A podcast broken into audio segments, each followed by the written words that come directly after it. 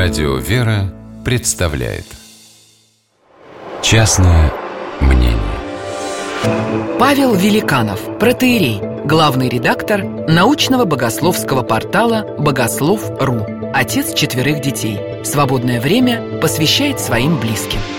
Частное мнение Он рассыпал алые маки среди сапфиров василькового поля, улыбнулся и добавил точками розовых и оранжевых васильков. Специально для той маленькой девочки с большими белыми бантами, мама которой вчера выговаривала ей, придирчиво разглядывая рисунок. «Ну что ты там опять нафантазировала?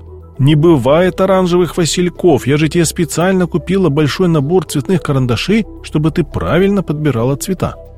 В бухте все еще дремали лодочки. Он пристально посмотрел на них и нежно укутал легким полупрозрачным сиреневым покрывалом.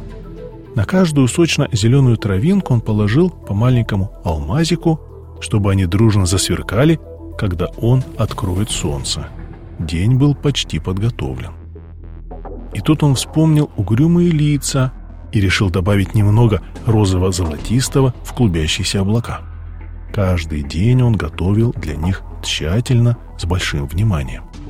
Не только день, но и ночь. Поэтому они и были такие всегда разные, интересные и никогда не повторялись.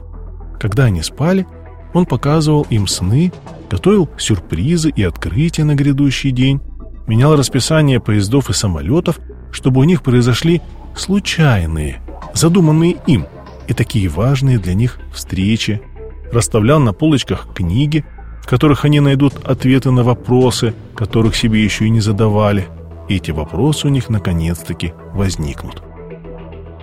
Он всегда предвосхищал желания их сердец и торопился их исполнить. Правда, таких желаний, идущих из глубины, у них было катастрофически мало. Он не понимал, почему, но их сердца так мало хотели и почти всегда уныло молчали. Их мелочные, сиюминутные, капризные желания были словно летящий в глаза песок, а ему так хотелось очень многое для них сделать. Что-нибудь настоящее, большое, значимое. То, что они называли абсолютно невозможным и запрещали себе даже мечтать об этом. Его радовало, когда они собирались небольшими группами, читали книги, пели, о чем-то говорили. Было видно, что им почему-то не радостно – их лица были скорее печальны, чем сосредоточены. Ему очень хотелось помочь им, но их сердца молчали, укутавшись в пелену чужих торжественно отточенных слов. Они не говорили с ним. Они всего лишь отдавали ему то, что, как думали, были обязаны сделать. И он не знал, чего же они хотят на самом деле и от чего же им так тоскливо. Для него было так важно, чтобы они были счастливы. Он ловил каждую улыбку, каждое радостное слово, каждое светлое настроение, каждый добрый поступок. Это были его сокровища, которые он тщательно собирал и хранил. Особенно дороги были для него улыбки детей и взгляды влюбленных. Он подолгу любовался ими.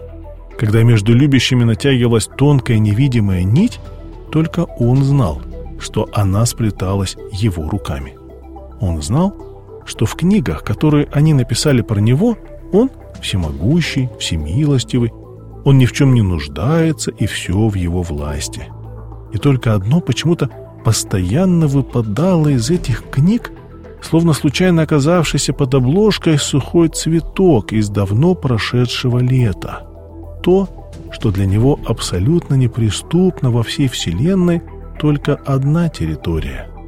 Это плотная, покрытая соленой коркой неверия, земля человеческого сердца.